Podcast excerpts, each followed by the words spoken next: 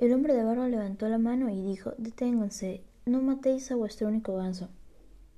Y cuando Baucis y Filemón regresaban a la cabaña, el más joven de los dos hombres dijo Nosotros no somos mortales, sino dioses, venimos del Olimpo. Yo soy Mercurio y él es Júpiter. Baucis y Filemón lanzaron exclamaciones de incredulidad.